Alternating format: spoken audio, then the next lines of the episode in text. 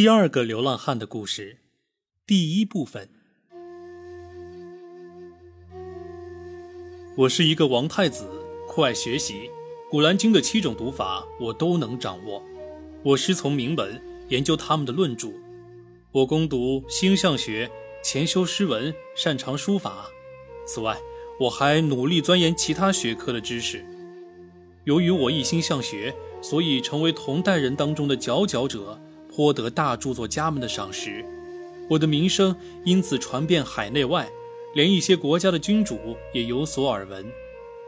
印度国王听说我才学过人，便遣使来见父王，邀请我前去他的国家访问，并送来很多贵重礼物和王室才配用的工艺品。父亲为我准备了六艘船只，我们在海上航行了整整一个月后，终于靠岸登陆。我们卸下随船带来的礼物，装在十峰骆驼的驼子上，继续行进。没走多长时间，忽见前方尘埃滚滚，遮天蔽日，经久不散。等到尘埃渐落，出现六十个狮子般凶悍的骑士。我们定睛一看，原来是一帮阿拉伯强盗。他们见我们人数不多，又带着给印度国王的十坨礼物，便纵马冲了过来。而且还不停地向我们挥动手中的矛枪，我用手指指着他们说：“我们是觐见伟大的印度国王的使者，你等不得造次。”我们又没在他的地盘上，他管得着吗？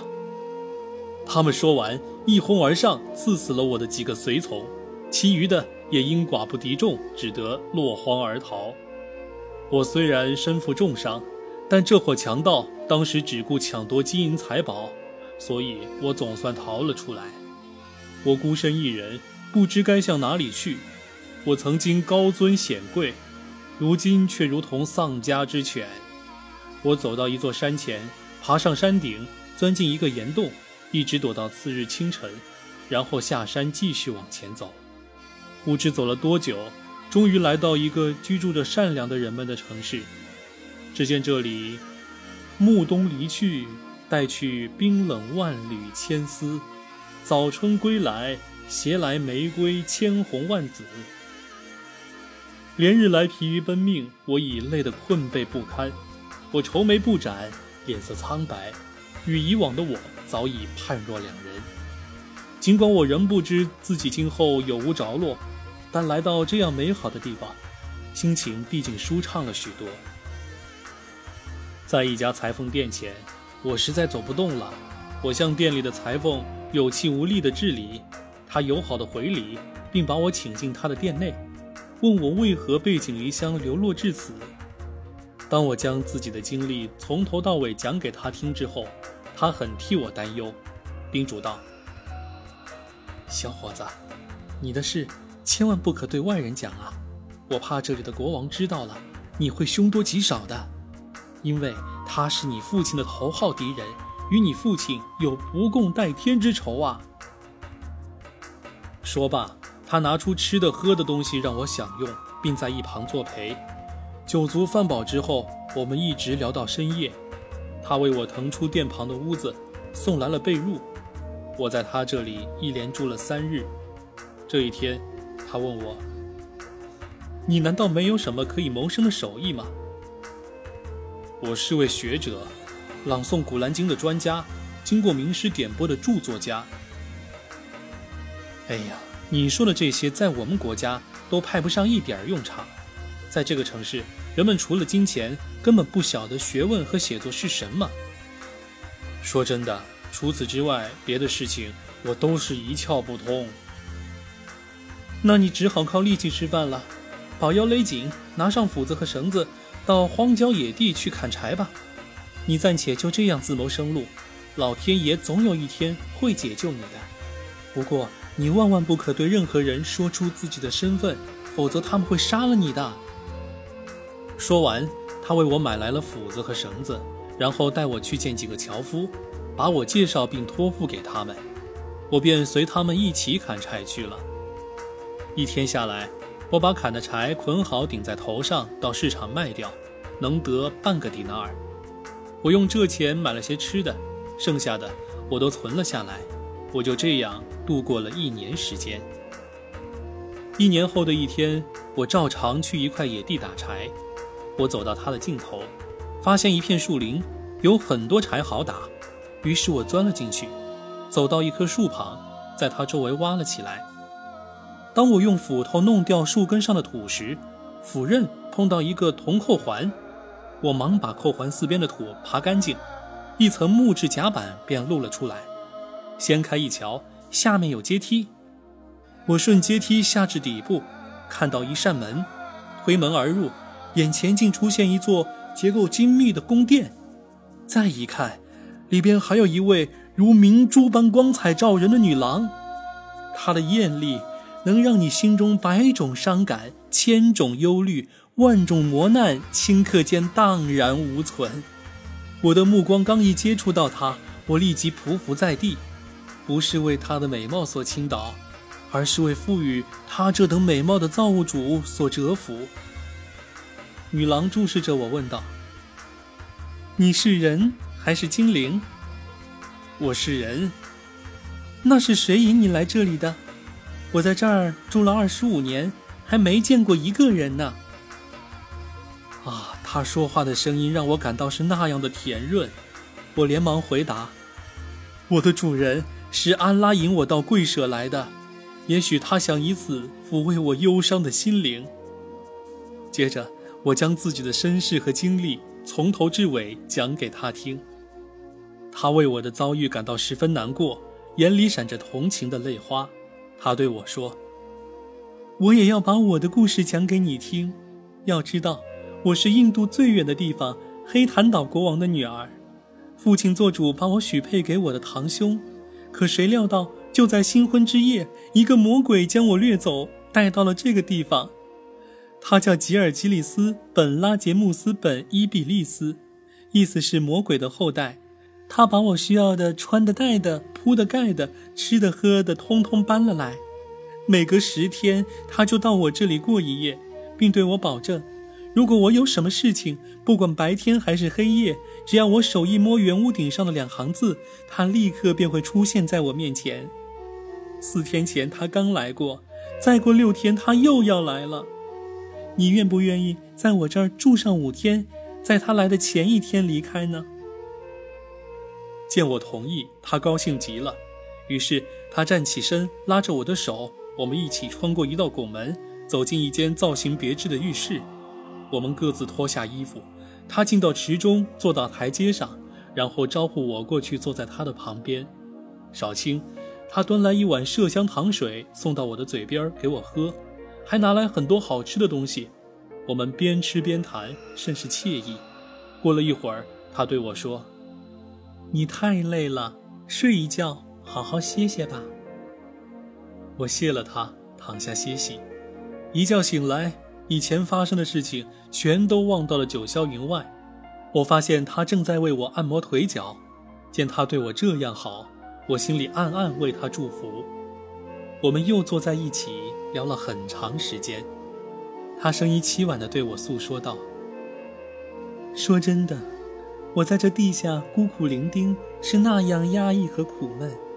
二十五年，从来没有一个人与我交谈过。”我要赞美把你送到我这里来的安拉。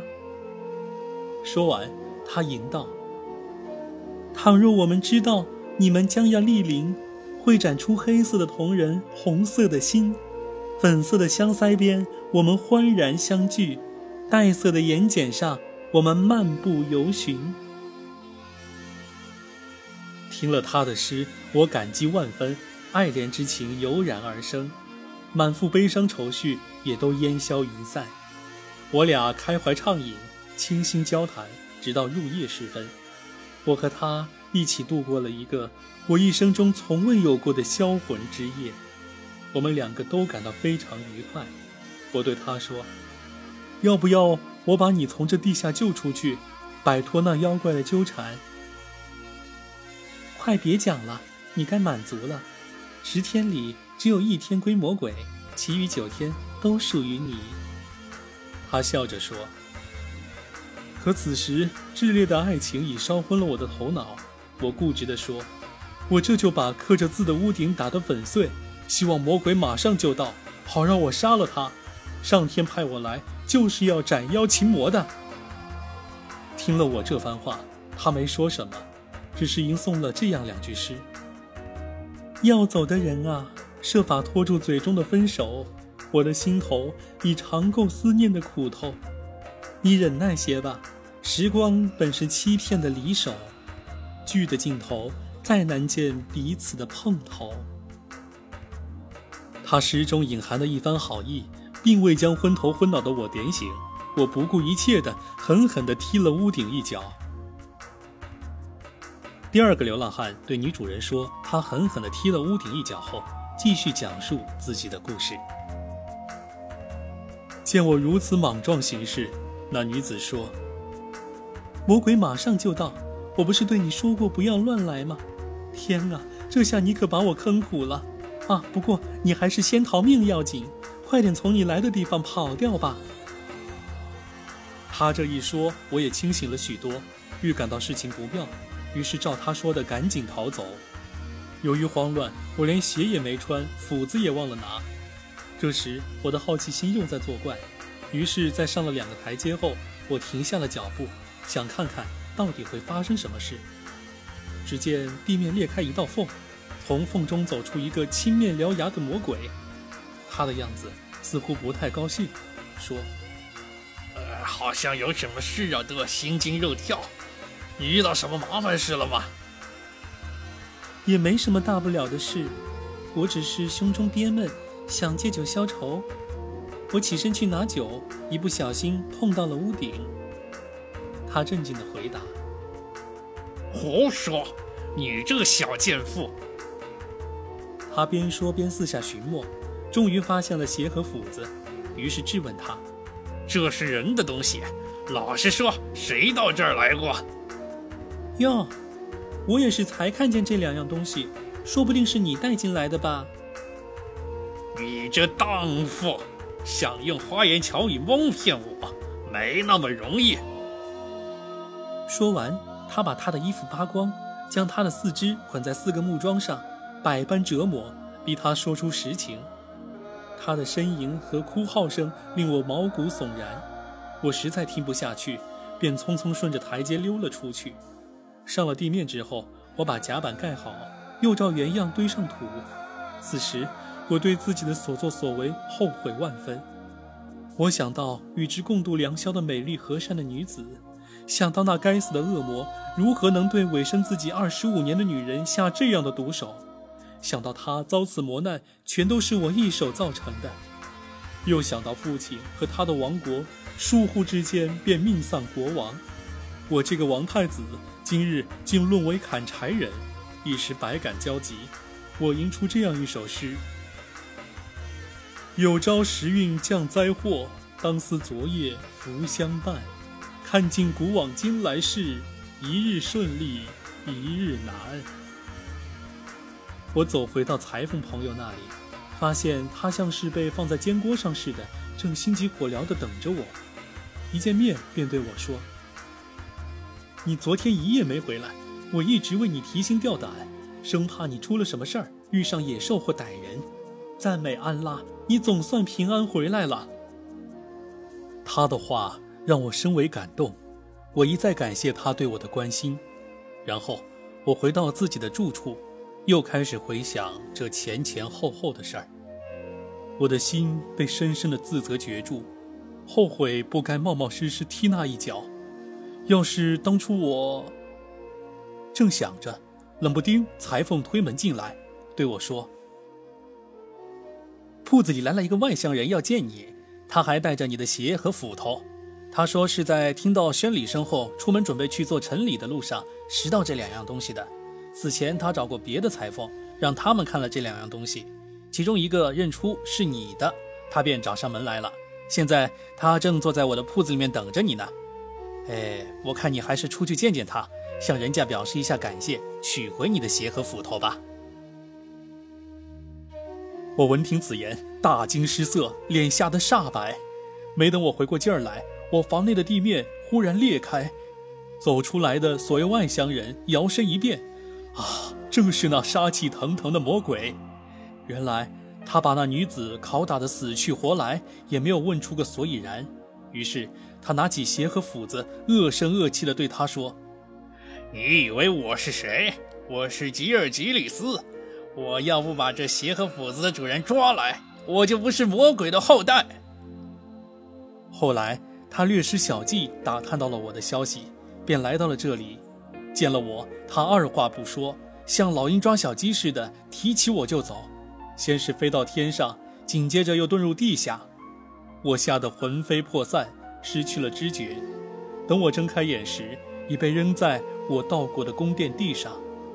我第一眼看到的，便是那可怜的弱女子，她赤裸的身体上皮开肉绽，鲜血淋淋。我的眼泪夺眶而出。魔鬼一把抓住她，吼道：“不要脸的东西，他是不是就是你的情人？”他看了我一眼，回答说：“我不认识他，我也是第一次见到他。”你受了这样的惩罚，还不说实话吗？我一生从未见过此人，安拉是不允许我说谎话的。那好吧，你若真的是不认识他，那就拿这把剑砍断他的脖子。说着，魔鬼解开了捆着他的绳子，他拿起剑走过来，站在我头的前方。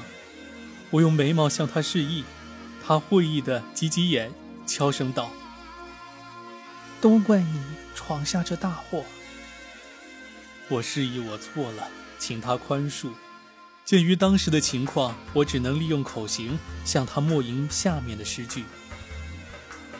我的眼神将舌底之言传意，以表明我无法直抒的胸臆。我们相遇时难挡泪水横溢，我虽口哑，目光却把爱演绎。你送来秋波，道出新的涟漪，我伸出指尖，你便完全会意。眉目不辞辛苦，甘愿做劳役，滔滔情话。此时无声更相宜。他对我表达的意思心领神会，于是把剑丢到了地上。魔鬼见状走了过去，把剑捡起塞在了我的手里，说：“你把他的头砍了，我就放过你，从此不再找你的麻烦。”我说了声“好吧”，提剑几步走到他面前，举起手，他挤眉向我示意。我可不曾做过对不起你的事啊！我心头一震，感觉到了他要说的话，眼泪再次夺眶而出。我扔下手中的宝剑，对魔鬼说：“严厉的魔王，无畏的英雄啊！如果一个缺少理智和宗教信仰的女人都认为平白无故杀死我是不合法的，那我堂堂一个男子汉，怎么能无缘无故的杀死从未谋面的她呢？我绝不干这种事！”我宁饮黄泉之水，也不妄杀无辜。哟，哼，看来你们俩的情分还不浅呢。那魔鬼气急败坏的说完，挥起宝剑连劈四下，头两剑砍去了他的双手，后两剑剁掉了他的双眼。我眼见心上人遭此暴行，心如刀绞，想到自己的下场肯定同他一样。那女子虽已气息奄奄，但仍深情地回眸望着我，用眼神和我这个情人到最后一声珍重。他的表情没有逃过魔鬼的眼睛，凶残的魔鬼恶狠狠地吼道：“到死你的眼睛都还不老实！”说着，一剑将他的头砍落在地。可怜一个心地善良、年轻貌美的女子。转眼间，玉殒香消。魔鬼注视着我说：“咱们也得有个说法。如果一个妻子对自己的丈夫不忠，杀死他是合理合法的。这个姑娘是我在她新婚之夜把她抢来的，当时她才十二岁，除了我，她谁也不认识。我把她带到这里，每隔十天我在此过一夜。”来时我穿着外乡人的衣服。当我确认他背叛我时，我结果了他的性命。至于你，我虽不能确认是否与他勾搭成奸，但我也不能就这样便宜了你。说吧，你希望受到什么样的惩处？我一听，认为自己生还有望，不禁喜出望外，问他道：“我能对你希望什么呢？”哎，你是想让我把你变成一条狗、一头驴，还是一只猴子？魔王啊！我怀着侥幸的心理请求说：“假如你饶恕我，安拉也会饶恕你，因为你饶恕的是一个未曾伤害过你的穆斯林呐。”接下来，我对他求爷爷告奶奶一通讨饶，反复申辩自己实在是冤枉的。少啰嗦，你放心，我不会要你的命。至于饶恕嘛。你就甭惦记了，把你变成动物是我必须要做的事儿。说罢，他一顿足，地面立时裂开一道缝，他抓起我，钻到地下，继而升至半空。我背负青天，朝下一望，整个世界就像一个水盘。我们落在一座山上，他抓起一把土，对着他叽叽咕咕念了咒语，而后说了句。